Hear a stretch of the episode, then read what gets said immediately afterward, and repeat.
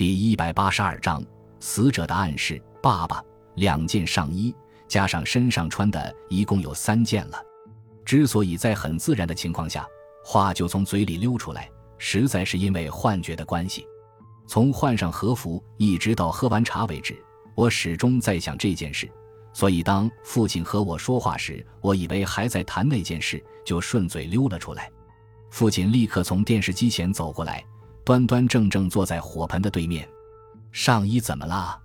是遇害时穿着好几件吗？不，不是什么大不了的事。对了，你有什么事吗？我的事一点也不重要。你说一共三件，手里拿两件，对吗？昔日的王牌刑警往往最后就变成神情恍惚的刑警，但父亲的顺风耳似乎仍旧那么灵光。在我四个哥哥家里。孩子年龄像阶梯似的，从大到小，各种岁数的都有。父亲并不讨厌这些猴崽子似的孙子，孩子们也不讨厌他。可父亲常到我家来，并不是为了看看孙子，而是退休刑警想和现职刑警谈谈话。既然已经说溜了嘴，那就只有把案情概略的说明一番了。真的不是很严重的事。我手头那个案子的嫌疑犯说，在地铁的站台上看到了一个这样的人。我打开烟盒的封条，抽出一根烟递给父亲。案子发生在文京区的木居，一个中年寡妇遇害了。她的名字叫尾田登喜子，四十九岁，住在独门独院的平房里。我记得报纸说是在大白天遇害的吧？是，四天前的下午三点半左右。鳗鱼店的伙计送货发现尸体的时间是四点十分左右。被害人是在一个六张草席大的房间里死的。报纸上好像是说用水果刀刺死的，其实那可以算是菜刀了，刀刃很长，侧腹及喉咙被刺穿。行凶的手法不太专业，死者右手拿着耙子扑倒在地上，耙子就是庙寺卖的那种耙子，讨吉祥用的。东西很大吗？不很大，不过比庙门口卖的大一些，坝体大概像打开的摇扇那么大。中间还画着一个假面具，价钱似乎相当贵。在十一月的第二个是吉时，灯喜子到浅草买回来的，一般是插在那个六张草席大房间的屋梁上。为什么死尸手里会抓着耙子呢？父亲疑惑地问道。大概是准备拿来做武器吧，或许是想用它挡开对方的刀。凶案现场非常凌乱，有东西失窃吗？很多。被害人在当天下午两点钟左右，从附近的银行提出的一百五十万现金不见了。行凶的动机是为了这些钱吗？那个鳗鱼店的伙计到现场去干什么？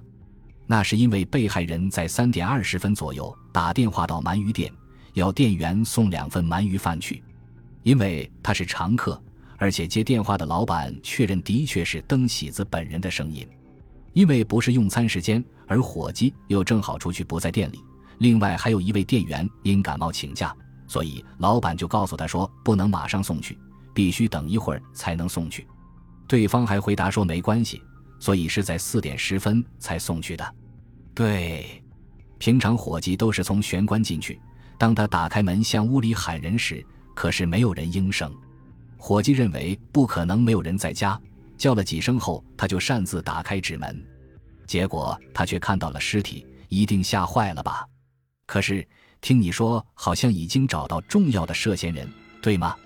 是的，涉嫌人是死者的外甥，名字叫福地静吉。福地静吉已经三十一岁了，还没有固定的工作，据说以前曾经与被害人有经济上的纠葛。烟铺的伙计在四点钟时曾经看到福地静吉在现场附近拦了一辆出租车离去。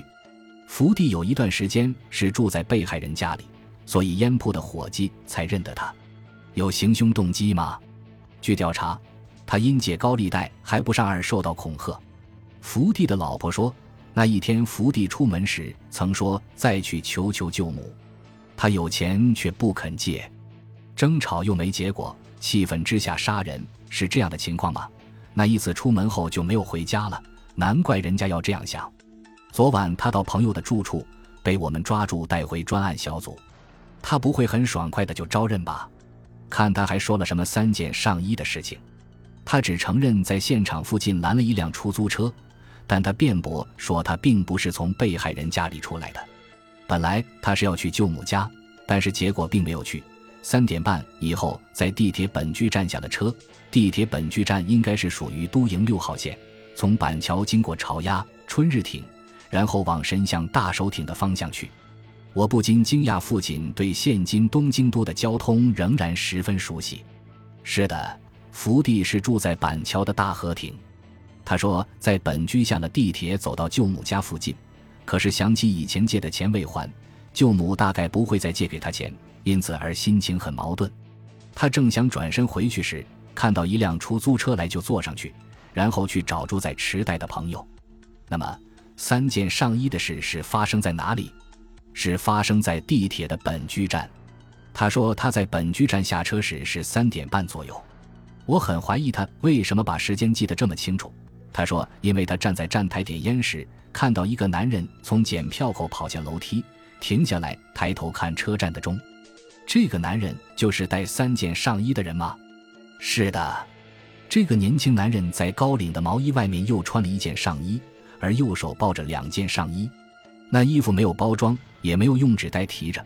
福地就觉得奇怪，所以特别注意了那个人。换了我，大概也会多看他两眼。这时候，那个男人发现有人看他，也许是要掩饰吧，所以他一面向站台走去，一面自言自语地说。三点四十分，大概还来得及。然后呢？所以他坚持说自己绝没有杀死舅母。三点四十分时，他还在本居站的站台上。虽然他并不知道当时被烟扑的伙计给看到了，可是正如那位伙计说的，应该是接近四点时看到他的。他坚称自己不可能杀人。他后来是在池袋朋友家打麻将，打完麻将就住在朋友家了。第二天才知道这件事。因为怕受到怀疑而不敢回家，还算说得过去。可是根据福地的太太说，他离家的时间，以及他自己说三点四十分到达本居站，那么似乎他去地铁站用去的时间太过于长了。找到那个时间在本居站检票的站员，拿福地的照片问他时，他说不记得有这样一个人经过那里，更不记得有拿两件上衣的人，因为那个时间本来旅客很少的。有的话应该会有印象的，所以我想，福地是迫不得已编了那样的谎话，可是又无法证明自己的行踪，是不是这样？父亲的脸像用旧了的棋盘，布满了皱纹。如果他要说谎，应该编得更高明一点的才对。我叹了一口气，重新点燃一根烟，说道：“三件上衣真是很怪，实在没有办法完全相信。”有人会把多余的两件符就那样抱在手上，而且又去搭车，也不能说一定没有呀。父亲没有伸手来接我递过去的烟，他打开浅田定的罐盖，拿出一粒丢进嘴里，说道：“有一个人买了一把价格昂贵的进口雨伞，下阵雨时舍不得使用，便把伞抱在怀里拼命跑。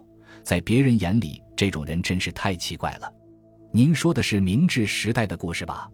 不。”是二次大战后的事，那个人是我认识的一个掮客。那把进口伞收起来时就像手杖一样细，打开来使用后要再恢复原样就困难了，所以他自己也常取笑说，除非是倾盆大雨，否则绝不舍得打开伞。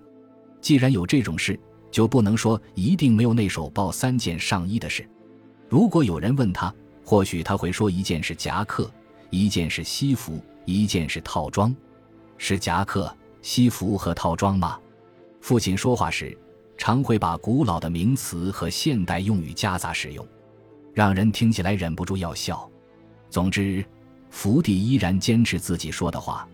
关于和他太太所说的时间不吻合这一点，他解释说，并不是一出门就立刻去地铁站。由于觉得有点饿，就走进一家面店吃面，想用店里的公用电话给舅母打个电话。但犹豫了一下，结果没有打。在地铁旁边的电话亭也是一样，没有打成。就是在本居站的站台上，他也是慢条斯理，点着烟站在那里发呆。可面店的店员和车站的检票员都不记得看过福地。他好像是个非常普通的人。是啊，您自己也这样说过，普通的人不容易给别人留下深刻的印象。但那个抱着上衣的男人曾经注意到他。至少他还记得那个人。如果能把那个人找出来，就能证明福迪不是凶手。所以，福迪要求我们去寻找那个人。他还说，刑警的工作不仅是要寻找嫌疑人有罪的证据，也要寻找对嫌疑人有利的证据。不过，这实在是一件相当困难的工作。感谢您的收听，喜欢别忘了订阅加关注，主页有更多精彩内容。